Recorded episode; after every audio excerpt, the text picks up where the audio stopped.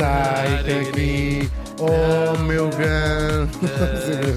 Amigo. Amigo, grande amigo. Grande amigo, sim senhor. morrer com o Trazemos ou não um grande amigo? Por acaso trazemos um grande amigo. Então pronto. Vê lá se não trazemos. Lindo, não é? Lindo. Neste dia estávamos em 1900. Que século? É, estamos a repetir anos. Estamos. Século, último ano do século XIX. E morri em Paris Morreu bem. hum, aos 46 anos. Não tão bem. Até dói. Pois. O escritor irlandês Oscar Wilde. Ai, tantos anos e ainda não nos tinha Não acontecido. tinha calhado. Ele calha sempre muito nos feriados. Às vezes mete-se o Natal. Este ano não escapou. Não escapou e olha mesmo. quem. O enorme Oscar Wilde, um- uma figura que tanto o Tiago como eu adoramos. O... Não é? Certíssimo. Claro. É O Oscar nasceu em mesmo. 1854 em Dublin, o que faz dele irlandês. dele e das pessoas todas que nasceram em Dublin. Uh, se quer seja em 1854 ou não. Essa Dublin do século XIX Ah, ótimo. é que devia de ser. Devia. Está, se- está sempre de noite, Se sempre está. com uma cerveja na Toda mão. a gente a ver. Tudo muito. Tudo é, muito escuro. é que se não é, pareceu Podia mesmo. ser. Se não é verdade, é bem achado. O pai era um famoso cirurgião, otorrino e oftalmologista, para além de uma data de outras coisas. É muito engraçado. Eu não sei se aquilo é irónico, se não, mas na, na casa onde, eles- onde ele nasceu e onde ele viveu, a família, ah, em Dublin, tem uma placa gigante oval de homenagem ao pai dele, ah, a dizer: nesta casa viveu durante 15 anos, ok? Ah, o cirurgião, otorrino e oftalmologista, e depois vem, eu vou-te dizer, sem querer exagerar, 25 coisas: arqueólogo, ah, poeta, fonólogo, folclorista, porque ele dedicou-se ao estudo do folclore ah, irlandês. que homem quase é parece, e- parece, irónico, gozar, não quase, é? parece, Aquelas sim, coisas. sim, sim. Tradutor, latinista, estás a ver? Sim, coisa? sim, não para. Tipo, pare. Não este também não era isto. É verdade. Não, era- foi isso tudo e era um Claro. tipo muito interessado. Ahm, claro, ah, a mãe era uma. Foi importante poetisa, ah, com obra publicada e, e respeitada, e também uma fervorosa nacionalista irlandesa. Portanto, o menino Oscar nasce num seio. Não sei, de- de- sim, do mundo, Bem, do mundo intelectual. Sim, é verdade, sim. é verdade. Porque é que ela é nacionalista irlandesa? Nós hoje sabemos que a Irlanda é um país independente, mas a Irlanda só é independente desde 1922. Pois. Fazia parte do Reino Unido. Reino Unido. Unido, que na altura era assim. Era assim que se dizia, Sim, Reino sim. Unido. É RO, nunca viram RO? RO, yeah. É isso que quer dizer. Ah, agora, isto parecia tudo gente seríssima, não é? Arqueólogo, arquiteto. Mas agora é que vai começar. Ginecologista, de Sim. formigas. Latinista. Ginecologista de formigas tens de ter uma paciência de chinês e, os, e uns olhos sim, sim, apuradíssimos. sim, sim, sim. Na altura não havia aquelas lentes que hoje temos. Não, não, não, era olho Era nu. olho nu. Ginecologista de formigas, muito giro. Tinhas que ir com muito cuidadito para não as matar. E então, ah, o pai, a verdade é que o pai do Oscar, ele próprio, ne- nestas alturas não posso, tenho que passar pelo menos 30 segundos sem voltar a olhar-te nos olhos para a gente não se rir. Ele próprio teve a sua boa dose de escandaleiras, mas escandaleiras de, de- de natureza picante, Sim. não é? Ah, não muito diferentes daquelas que o seu filho protagonizaria mais tarde, ou mais cedo, ou mais tarde e mais cedo. Filho Antes mais quem tarde, és, não é? Filho de peixe sabe abanar a cauda. Agora, ao mesmo tempo ahm, que ele ia mostrando as suas inclinações artísticas dentro, desde muito criança, não é? E sobretudo ao gosto neoclássico, essa porcaria de tudo em clássicos, tudo em Pronto, clássicos. dá, Já a é? mãe, Sim. a mãe parece que tinha a casa toda em bustos, sabes? Sim, sim, sim. Esta é a, a Diana, esta é não sei quem, esta é... A Diana não, a princesa, mas a deusa. Se calhar também, é princesa, também já tinha da, da princesa. Uhum. Ele foi um aluno absolutamente brilhante. Olha, coisa rara para Coisa rara, gênios, não porque é? às vezes acontece ao é contrário, mas sempre- era, era absolutamente brilhante, é sempre o melhor das turmas todas onde esteve. Depois vai estudar para Oxford e aí fica também famoso pelo seu aspecto excêntrico, pela sua excentricidade. Para além de ser, já sabemos, uma maneira de falar muito particular, usava o cabelo comprido quando isso ainda não era moda, Uhum. as roupas mais giras dos outros meninos todos, tinha sempre umas coisas muito, muito, bem, muito bem E apanhadas. discos dos dos Metallica, dos Iron Sempre, Maiden, já sempre, na altura sempre, ele dava Tinha sempre as, as últimas novidades Sempre. do que andava para aí a fazer. Se ele gostava sempre, Isso. era, como dizem os brasileiros, muito antenado. Antenado? Ah, tá, tá, o radar ligado. Super antenado. Antenado é ótimo. a Eu vou adotar. não É ótimo. É ótimo. Ela é super antenada, sabe sempre tudo serve para nós aqui na Antena 3. Estamos muito antenados. Antenados consigo. Mas em, portu- em sotaque de Portugal fica sempre Pois mais fica sempre Mas estragado. também não vamos fazer sotaque do Brasil, mas nada é muito giro, muito giro. Ah, e foi também aqui que ele vai despertar para uma nova corrente, um novo movimento que estava a nascer nesta altura, que ele acaba por ser depois ter quase um dos expoentes, que é o esteticismo. Isto não é Tiago arranjar as unhas e as sobrancelhas, isto é. Isto é Bem, também se chama esteticismo, seguramente, Pois, quando se estuda. pois, Mas sim, aqui é um gabinete com a de estética. Ah, pois. Pois, eu acho que vai dar ao mesmo. É tudo a vai? mesma Vai coisa. dar ao mesmo. Mas vai. olha, é isso mesmo. Não É menospreza estética. uma unha bem feita. É verdade. Sim, e era só isso. Era a unha bem feita. Isso serve para quê? Não serve para nada, serve para ser belo.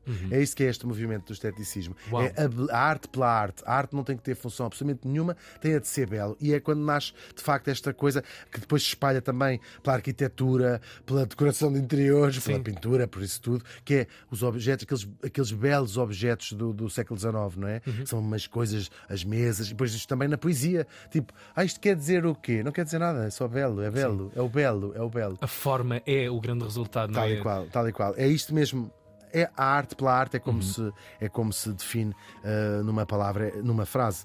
Ah, portanto, numa frase, em a arte pela arte, em quatro palavras, este movimento. Assim que ele sai da faculdade, começa a publicar a sua poesia, ah, que na verdade recebe reações divididas. A crítica também foi severa com ele. Ah, E vai ser o resto da vida. Na verdade, ele é sempre uma figura polémica, até mesmo artisticamente. Agora, claro, ele próprio disse: a única coisa pior do que falarem mal de nós é não falarem de nós. E se falavam, lá isso, de facto, falavam. Ele depois muda-se para Londres e vai se tornar uma sensação, sobretudo na, na High Society, né, que ele também adorava. Como não, não é? esse- claro. Esta figura. Era, claro, até mais pela, mais pela personalidade do que pela escrita, pois, não é? pois, E pois. depois, como nós sabemos, ele é conhecido, aquele gênio inigualável para ter a, a observação certeira, não é? Com graça, era Uhum. demolidor às vezes, ele tem frases que não acabam mais. Deve ser um dos artistas graça. mais. um dos poetas mais citados. É, seguramente, sim, Ou pelo menos com sim, aquelas frases de. É que encanta, Claro. é um Há uma- encantador. Há uma cena, É. sim, é, uma coisa incrível. Ele tem milhões e a maior parte delas são autênticas porque Sim. não são citações dele, são das suas obras, como Claro, escrevia claro. Teatro, como sabemos, são mesmo frases que estão comprova- são Sim. comprovadamente deles, claro. Ahm, e pronto, à medida que ele vai ficando cada vez mais popular, ele depois também casa e tem dois filhos e a carreira dele como escritor vai florescer. Ele também toma conta de uma revista, vai escrever livros para crianças, portanto não, não para mais esse Uhum. sucesso à sua volta. Ele publica um único romance, em boa verdade, ele tem apenas um romance, o retrato de Dorian Gray, talvez um dos grandes, talvez não, um dos grandes romances. Uh, engraçado, foi um escândalo absoluto na sociedade vitoriana. Ahm, a decadência daquele. aquele- que, acho que não há ninguém que não saiba a sim, história. Aliás, eu estava. Se tenha cruzado para- com isso, pelo menos. Sim, é verdade. Eu estava a ouvir, um, ouvir uns podcasts de uns historiadores de literatura que diziam que é o, o, un- o único mito moderno. Ou seja, todos os outros mitos que nós temos, estes mitos, estas histórias, sim, sim. ah, de- seja do Minotauro, estás a ver o género, não é? Do Minotauro, da Perséfone, etc. São coisas da antiguidade. E este mito, qualquer pessoa conhece esta ideia do homem que tinha o retrato que envelhecia por ele no, no sótão, não é? E Que é genial Escrito nesta, publicado no- nesta altura, no século XIX, ah, 1860 e não sei o quê, 8, acho eu. Ah, é incrível, mas é um escândalo esta, esta censura, esta, ah, esta ideia de uma sociedade que ele próprio, que ele, que ele ah, vivendo nela, ah, cri- criticava e censurava, de facto, esta decadência da sociedade ah, vitoriana. Agora, também foram uma escandaleira o que os seus ensaios em defesa do socialismo, desde cedo, e também os, já tinham sido os tais da defesa do tal esteticismo da arte, por a arte. Ele escreveu sobretudo teatro, é por isso que ele é conhecido em termos literários, tudo sucessos do caraças, o marido ideal o leg de Lady Wyndham, a importância de ser honesto, considerada a sua obra-prima, que em português tem sempre problemas de tradução. Já se chamou a importância de ser, de se chamar Ernesto, quando eu era miúdo, a importância de ser honesto, a a importância de ser amável, já teve uma data de. de- Parece que algumas foram de ouvido. O quê? O que é que disseste? O que é que ela, é Ernesto! Honesto! o que é que ela quer? Tá é. Ernest, de facto, tem. Sim. tem eh, mas diria honesto, talvez seja eh, ou franco, se quiserem até. Portanto, de ser franco vai ser a próxima. Uhum. Ah, eu, cá, eu cá sou franca. Agora, em breve, vai a vem a sua desgraça. Entre as suas muitas aventuras sexuais, ele conhece uma figura que também já aqui trouxemos, Lord Alfred Douglas, conhecido como Bosie. Era o filho do Marquês de Queensbury. O Marquês de Queensbury era daqueles. Era forcado, só faltava ser do presidente da moita. Entrava num bar, olhavas para ele de lado e era mesmo a sério. Ele dizia: Estás a falar com quem? Pumba. Tá. É o tipo que escreve as regras do boxe moderno, este Marquês de Queensbury, um, pai do, do, do Bosie, e eles vão começar uma relação eh, forte, não é? Namorados, mas uma coisa muito intempestuosa, discutiu imenso, gritavam, havia assim umas, umas coisas, eh, eh, discussões épicas mesmo, e então trocavam, e temos registros disso porque eles trocavam telegramas, a dizer assim. Uh, não gostei, não sei o quê. Eu- só que às tantas mandavam tantos telegramas que já tinham uh, filas de, de entregadores de telegramas. Que é mais, é a tua avó e a tua mãe também, não sei o quê, olha, vai senta-te aqui, não Tipo quê. bater à porta, estás a ver? Recolheram. Era mesmo. Sai, próximo. O resto da frase. E e. Uh, claro, depois eles discutiam uh, umas coisas gigantescas e davam-se epicamente mal, e depois também bem, com certeza. Agora, esta relação era muito pública, as pessoas sabiam, também não fazia grande questão de esconder, e vai enfurecer muito mais, vai enfurecer imenso o Marquês de Queensbury, quando sabe daquilo tudo. Uh, e, e, claro, uh, depois. Ele tinha, o, o Bosie era o filho segundo, mas morre o herdeiro do Marquês, não é? O filho mais velho. O homem passa-se e diz assim: tem que salvar este meu filho, senão isto vai tudo por água abaixo. Pois. E então hum, escreve um, um bilhete ah, ameaçador ao Ao Oscar, Oscar Wilde, Wilde, uhum. onde lhe chama Sundumita. Tem um, até um erro que o Oscar Wilde brinca com isso. O Oscar Wilde pega naquilo ah, e, apesar do conselho dos amigos dizerem assim: não faças isso, não faças isso, cala-te, rasga o bilhete e finge que não aconteceu nada, ele, num ato até de provocação, resolve processar o Marquês de Queensbury por difamação e começa assim um caso ah, um caso judicial sim, di- sim é isso mesmo ah, não- lembremos é, a homossexualidade era crime Crime. Uhum. crime grave na altura ah, no Reino Unido e portanto ele faz uma queixa formal e a que acrescenta no fim além disso Sodomita está mal escrito Oscar Wilde sendo Oscar Wilde não é? o julgamento começa em 1895 e vai ser um dos grandes escândalos da época na Europa inteira, não é? Imagina um escritor famoso acusado de, de homossexualidade, que era uma coisa que não se, um tema que não se debatia Sim, sim. em público mesmo. Isto era daquelas coisas, se viesse isto no jornal, as pessoas, há relatos, as pessoas escondiam das crianças. Uau. Havia uma escritora muito, muito engraçada, Nancy Mitford, que escreve que havia uma altura.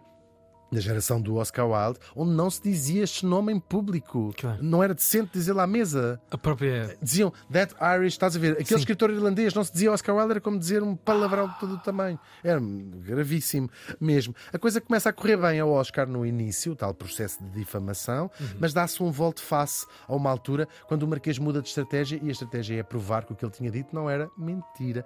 Ahm, e pronto, ah, provar que essa acusação era de facto verdadeira. E depois, quem não se vai. Claro, porque também às tantas era o próprio Marquês que queria, não queria parar à prisão por Claro. difamação, era quase um Mesmo que isso custasse a cabeça do próprio filho. Tal e qual. Uma das provas mais incriminatórias é um célebre poema chamado Two Loves, Dois Amores, onde está uma célebre um verso The love that dare not speak its name, o amor que não ousa dizer o seu nome, que é um poema que às vezes se atribui ao Oscar Wilde, mas é uma frase, é um poema do Bosie, que é usado como. Um, sim, a parte mais triste é que ele acaba por ser traído pelo próprio Bosie em julgamento, ou seja, que depõe contra o Oscar Wilde, talvez tenha sido a parte que lhe doeu mais. Ele foi condenado e cumpriu dois anos de trabalhos forçados que quase o mataram. Ele diz: veio uma sombra, dizem, contam a história, veio uma sombra do que era. Bem, dois anos de trabalhos forçados não é fácil. Ainda na cadeia ele escreve o seu De Profundis, um poema, carta dirigido precisamente ao Bosie. Ah, agora, saiu e a vida estava desfeita. Ah, era um tal nome, não se dizia o nome do Oscar Wilde, não é? Era, era quase pornográfico falar desta história. A mulher que se tinha separado dele, claro, claro, não, mas tinha separado dele, mudou o apelido dos filhos para Holland, depois deste escândalo. Ainda existe um bisneto dele que é uma. É, de, de bisneto, sim, bisneto, uh, que, que, tem- cujo apelido é Holland até hoje. Uh, o nosso Oscar foi para Paris, morreu pobre numa pensão ordinária lá, algures, e lá está, no Père Lachaise, enterrado. Claro, havia muito para dizer sobre esta condenação, não é? E sobre esta queda em desgraça por este crime aqui, entre aspas, mas vamos centrar-nos antes na sua extraordinária vida. Deve ser das pessoas, como dizia o Tiago e bem, das pessoas com mais citações espalhadas na internet. É muito difícil escolher, mas acho que a minha preferida, que resume bem a vida dele, é a seguinte: nunca, e também a tradução aqui é livre, é a minha. Nunca viajo sem o meu diário, porque é sempre bom ter qualquer coisa incrivelmente interessante para se ler no comboio. O Oscar Wilde morreu faz hoje 123 anos.